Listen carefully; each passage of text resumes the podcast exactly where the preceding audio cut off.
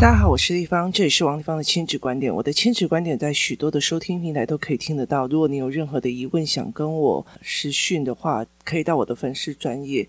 那如果有想要跟大家一起交流的话，那可以到我的赖社群王丽芳的亲子观点赖社群跟大家一起交流。然后有任何的新的资讯啊、课程啊、优惠啊，我们都会在赖社群公布哦。那呃，我还是要重申哦，亲子观点是个人观点哦，每一个人都自己应该形塑出自己的亲子观点哦。那为什么会这样子讲的一个非常非常大的一个原因呢？我在我的女儿小的时候，我曾经接触到有一个嗯所谓的，他后来也是在某一个亲子团体里面的老大这样子。那他那个时候，他就一直告诉他身边信奉他的父母们，说，其实小孩那个时候，包括我。那那时候他说：“其实小孩，你不要再教一些什么知识性的东西啊，你不要教那些有的没有的啊。”所以他其实用的方法就是说：“嗯，小孩就是要创作啊，小孩就是要怎么样这样子哦。”他意思就是说，你要不能打他，不能骂他，不能怎样。那小孩说不想读就不要读，他不想要做什么就不要做什么，就是凡事以这个小孩的感觉、跟心情、跟 kimoji 为主这样子哦。那他用这样子的方式在做，然后那个时候呢，他呃有很大的一个部分的时间是，他会给小孩子玩 iPad，玩手机，玩 iPad。那那时候小孩子已经五六岁了，三四岁就开始玩手机，玩 iPad。那他那时候跟我讲的原因，是因为他给他用麦块，他用麦块给他玩，他觉得那个是建筑。可是后来到现在，那个小孩已经嗯高中了哦。其实我后来陆续听到一下，是非常严重的所谓的手机沉迷，他是非常严重的手机沉迷哦。那可是那个时候，他就觉得说，我给小孩玩是 OK 的啊，你不可以永远禁止手机啊。那我觉得对我来讲，我没有禁止手机哦，在我家里面，我的手机、我的 iPad，其实呃，我的小孩都知道密码。那我没有完全禁止手机，可是问题在于是我在看的时候，我会觉得说，这个爸爸妈妈没有办法跟孩子对话，就是单纯跟孩子对话，刚才跟孩子聊或干嘛的没有，他没有享受哦。所以其实有很多人在讲说，我我就很累呀，我让小孩玩一下手机怎么了？我没有说怎么了，问题在于是你不想要跟这个孩子讲话吗？那我觉得很大的一个关系就是在于是说，我如果下班很累了，我不想要跟我的男朋友吵架。例如说，其实我很清楚的知道我被打发了嘛，哎，要不然你就拿钱出去玩啊，那你就怎样啊？就是你被打发掉了。可是问题在于是，好，例如说好了，从以前到现在，例如说有一个男生他要去当兵了。那他怕他自己的老婆很无聊或干嘛有的没有，于是他就叫他好兄弟说：“哎，该叫狗去的。”那你通常你就会知道下场是什么，因为他到最后发现陪伴我的是这一个男人嘛，所以他后来他被兵变的可能性非常非常的大。那其实我很多的时候是大人会觉得说：“啊，我就拿手机给他，我自己想要休息一下，我拿手机我拿 iPad 给这个孩子，那又怎么样？我想要休息，对，可是对方孩子知不知道？”你是在打发，知道？可是问题是在他为什么会不反对？为什么？因为 iPad 很好玩嘛，手机也很好玩嘛。那所以到最后他会不会爱上 iPad，爱上手机，胜过爱上你？有啊，有可能。就像当兵的时候，你把这个女人丢给另外一个男人是一样的道理哦。所以其实我觉得这件事情非常有趣哦。那我就会知道说啊，那你就是在打发小孩，只是你讲的非常的冠冕堂皇而已啊。我并不觉得说给不给小孩手机是一个议题，而是我会看到说，其实你就是不想要跟孩子对话。你 even 你跟孩子在一起，可是你们没有对话跟思维的概念，所以其实我觉得会非常有趣。可是他一直在鼓吹这个概念，包括说小孩想要就给他，然后小孩想要手机玩到饱，想要小孩是手机玩到爽，那就给他。我后来其实会理解的一件事情哦，有一次，呃，我在跟他们聊的时候，我发现一件事情是，我就问他说，如果他一直在沉迷手机，一直这样子下去，那呃，你不担心他接下来没有知识可以维生吗？他讲了一句话，让我现在印象非常的深刻，他就说，我的小孩哦，一出生就有四栋房子在等他，那我怕什么？我那个时候，我忽然理解的一件事情。他到处去怂恿说：“啊，就给小孩手机也没有什么关系啊，让他自由游玩啊，他们想要玩到爽，玩到饱，满足他的欲望就好了。然后呢，呃，你不要给他一些知识性的东西啊，什么有的没有，好。”那他自己本身没有办法跟孩子对话，所以就哦，我觉得我现在就是想要休息哦，就讨厌那些魔人在讲说为什么不可以给小孩手机啊？我管他什么过动症或什么有的没有，你怎么可能？我的小孩很专注，他玩手机的时候都很专注啊。那我觉得很好笑一件事情哦，所有的妈妈就在这里面得到了一种释放。对，我为什么要那么的压力给自己小孩这样子弄死？我为什么要玩死我自己？给他小孩玩手机又没有关系？难道那些某某某那些教养专家、那些医生、那些律师们都这样子做了？前提在于是别人什么条件，我什么条件。对，别人什么条件，我什么条件？别人的孩子一出生就有四栋四栋房子，而且是台北新北市中心的房子给他，那他一个人可以继承四栋房子，那我是什么条件？我是什么条件？如果我这个孩子他被玩烂了，那我又是什么条件？我承受得起吗？我觉得这件事情是一件非常好玩的一件事情。很多的父母在看这些文章里面，就觉得哦，那个某某律师还不是写书怎样怎样，他还是怎样啊？然后他在那边骂说，你们这些人就是教养魔人呐！为什么我不可以给我的小孩子怎样的？可以啊，都是个人观点呐。你的个人观点你可以做啊。那你如果站在我的立场，你在我的立场，你去看到五六年级的孩子的父母多么痛苦，小孩子手机成瘾，他多么痛苦的，他多么痛苦的，在于是说，我的小孩子看到手机就不要，甚至他为了要手机，他会对爸爸妈妈动手，你知道他们多痛苦在这一件事情的时候，那你又没有任何的资源给他，你知道吗？就是有些。所谓的医生，他们会在这样子讲，可是问题是在于，就算他的小孩后面出了身心灵状况，或者是学习的状况，他身边有多少的同学，他有多少的资源，是护理师、心理师，是心理健康，是医师，是精神科医生，是什么的医师？你有吗？没有，我没有，就是我没有。所以后来，其实我在这整个概念里面是在想一件事情是：是对他们可以讲这种话，是他们后面有非常非常大的底蕴。我有吗？我没有。我如果今天我的小孩出了任何状况，好，我今天二十四小时给他，就是一直在玩手机，一直在玩手机，一直在玩手机。我想要休息呀、你们这些校长、某人为什么要在讲什么有的没有？好，那后续呢？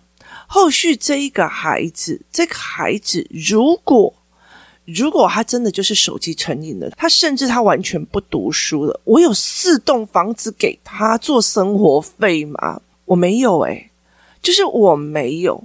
那我如果觉得说知识这种东西，尤其是我觉得那时候他跟我讲说，为什么要教知识性的东西呢？你就要让他有创意或干嘛？我就说，那你要有创意跟发想，我就说，那你吸大麻也会有幻想啊。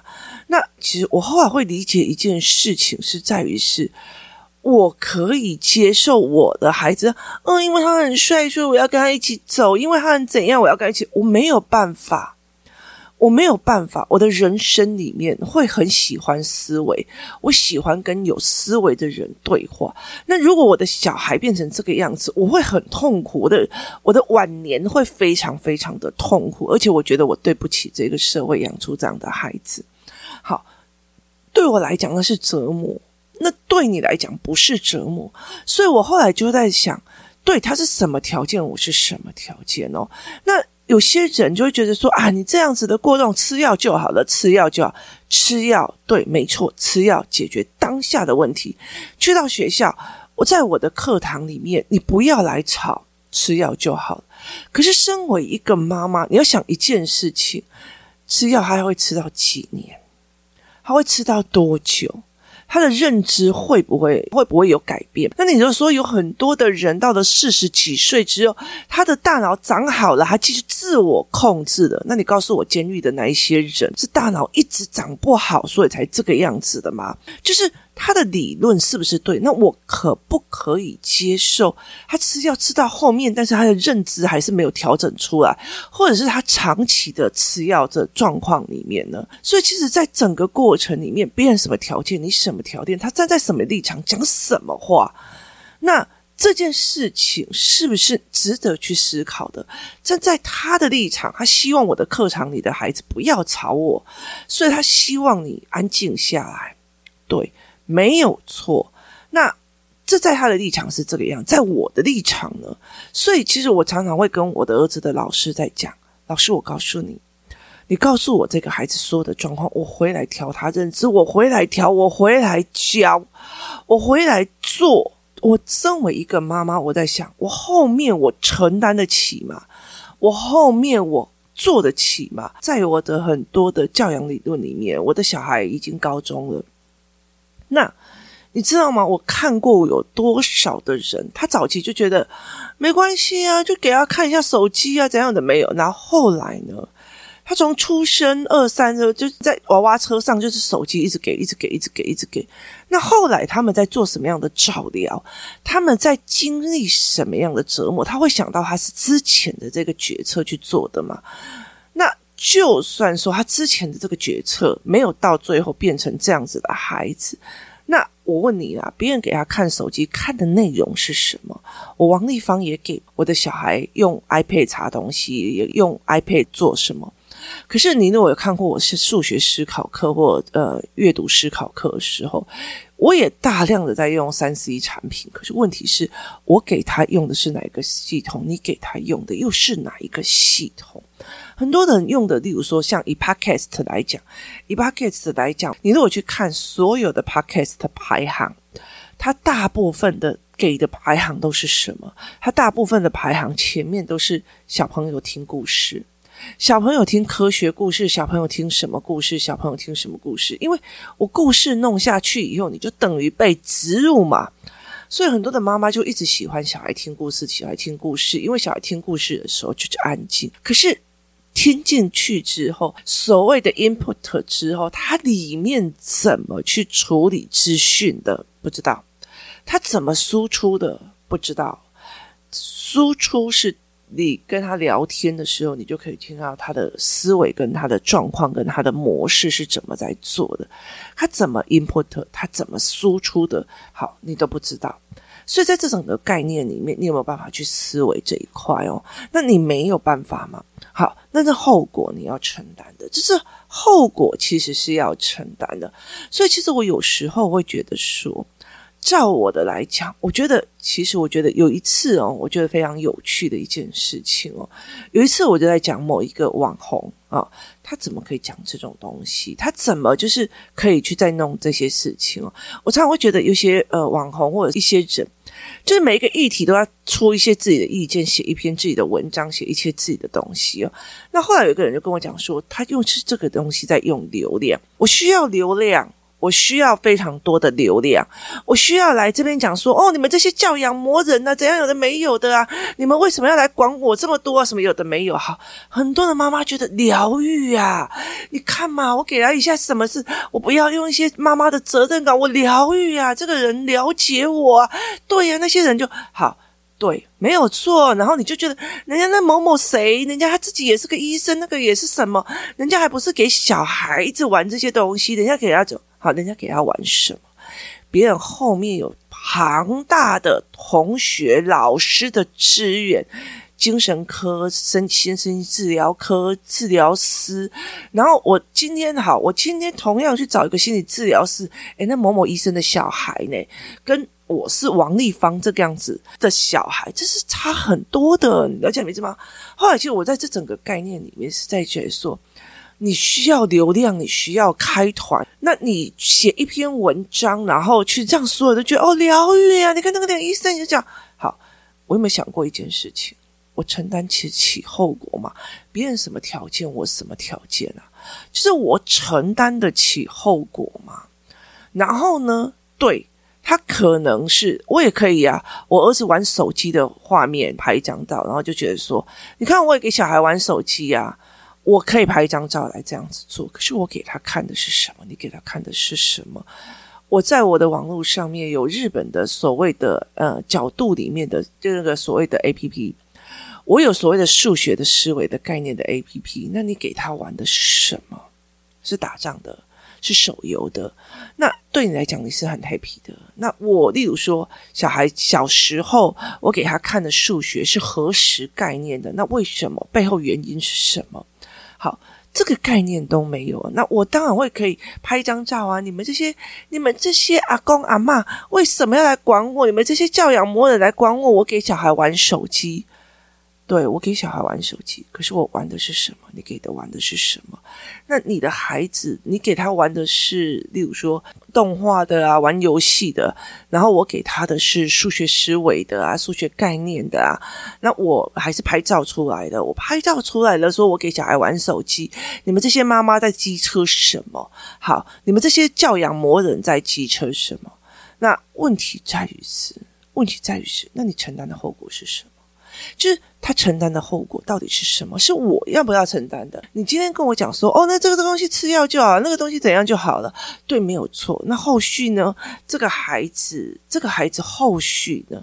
后续他吃药吃一辈子吗？吃一生吗？那你就说，哦，没关系，他长大以后这个东西他就会自控好了。那你告诉我，监狱那一群人是什么？所以，其实，在很多的过程，你是别人什么条件，我什么条件？我我常常会在想说，对他，他什么条件，我有什么条件呢他有办法用这样子的做成，我有办法吗？我没有诶、我觉得我没有。他有办法就说啊，你不要用知识性的，你想玩电动就玩电动，你玩二十四小时。我觉得他们还把这个东西变成一个新闻议题了，就是让小孩无止境的一直在玩手机，然后为了就是要满足这个孩子。可是问题是在于是人在空虚的时候是满足不了人。你如果觉得有匮乏感。你再怎么买东西，你都满足不了。所以，当这一个孩子脑袋里面没有思考、没有知识性的东西，没有啊，他只是放空的，一直在打电动，一直在打电动，一直在打电动，他的匮乏感是满足不了的。所以，很大的一个部分，为什么我一直在讲思考？我为什么一直在讲旁面？因为到最后，这群小孩会觉得那好无聊哦，你知道吗？我的思考课。一直拉到最后面的时候，我就说：“哎，你们最近为什么都不玩麦块？”他说：“好无聊哦，就是就是一直这样子打，很无聊啊，没有什么思考的。为什么？因为我开始享受了那一种所谓有人来挑战我思考，或者是在讲哦，原来认知是这样子的概念。所以对他们来讲，我觉得人的匮乏。”你如果脑子里面什么都是空空的，你一直在打电动，一直在打电动，你觉得好像可以满足你自己，其实那是永远满足不了的。很大的前提是把你的脑子里面变成一个思考性人格，就觉得哦，我没有办法接受那种空空的。我在很久以前，我一直在想，我为什么不喜欢打电动？很大的一个原因是在于是啊，那头脑空空的，就这样一直玩，一直玩，一直玩，不是很无聊吗？问题在于是，我很享受思考的过程，我不会觉得这个过程里面投放放空是一件非常有趣的事情，所以。当你的思维里面没有在想事情的时候，你放空，你都你脑子里面是匮乏的，你再怎么样的手游都不可能让他有满足的一天，而不是说我只要让他玩到爽，玩到够，他就满足了。我觉得这东西其实很难的，所以在这整个过程，很多人他就是一玩玩好几十年。所以这个过程是你损失得了吗？那他长期这样一直打，一直打，一直打，空空的。好，就算他到三十几岁，他忽然领悟了我要来读书哦。其实那个时候他已经长期性的不思考了，那他怎么去读哦？所以在这整个过程里面，我常常会在想一件事情：别人什么条件，我什么条件？就是别人这个样子，我真的承受得起吗？哦，你们怎么可以说用手机以后就会注意力不集中？我的小孩注意力很集中，他玩手机的时候都注意力很集中。我跟你讲，玩手机、看电视的时候都注意力很集中，这个东西跟写字、读书注意力很集中是不一样的哦。因为你脑袋是空的的时候，你很容易飘走哦。所以，好，那我问你，他承受得起，你承受不得起吗？你今天看了一个篇文章，那你就觉得说，哦，对，人家谁谁谁的小孩不是怎样？可是人家承受得起，你承受得起吗？其实，在很多的过程里面哦，有很多人在跟你讲说：“哦，我的小孩呀，就是要去体制外啊，为什么一定要在体制内呢？为什么怎样怎样怎样的啊？可是人家到最后，他送出国去啊，你了解的意思吗？你看到很多的明星，哦，我的小孩就要让他快乐成长啊，怎样有的没有，结果呢？结果他送出国啊，他有办法用钱去拱出这个孩子漂亮的一个学历出来。那我们有吗？我们没有嘛？没有？那你承担得起后果吗？我当初就是信那个人怎样怎样怎样。可是问题在于是别人什么的内容，你什么的内容哦？我记得有一次有一个呃，有一个就是所谓的名人，他把他的小孩送到一个体制外里面去，因为他很支持这个呃这个体制的。可是他后来到小学几年级的时候，就发现这个小孩什么都不行哦。然后呢，五六年级的时候，什么也都不行哦，单字什么语言都不行哦。他后来用了一个什么方式？他用尽他所有的名气跟东西，把所有的补教名师哦，你就是把所有的补教名师用到他家里面去，一对一帮这个小孩子把他恶补补起来。别人有那个条件，你有吗？你今天可以跟人家讲说，许巍来我家帮我的小孩一对一把他补起来嘛？他从小到大落下的，他到六年级一个单字 A B C 都念不熟啊，我就叫许巍过来我家把我的小孩念到弄厉害。别人有这个条件，你我有吗？我没有嘛。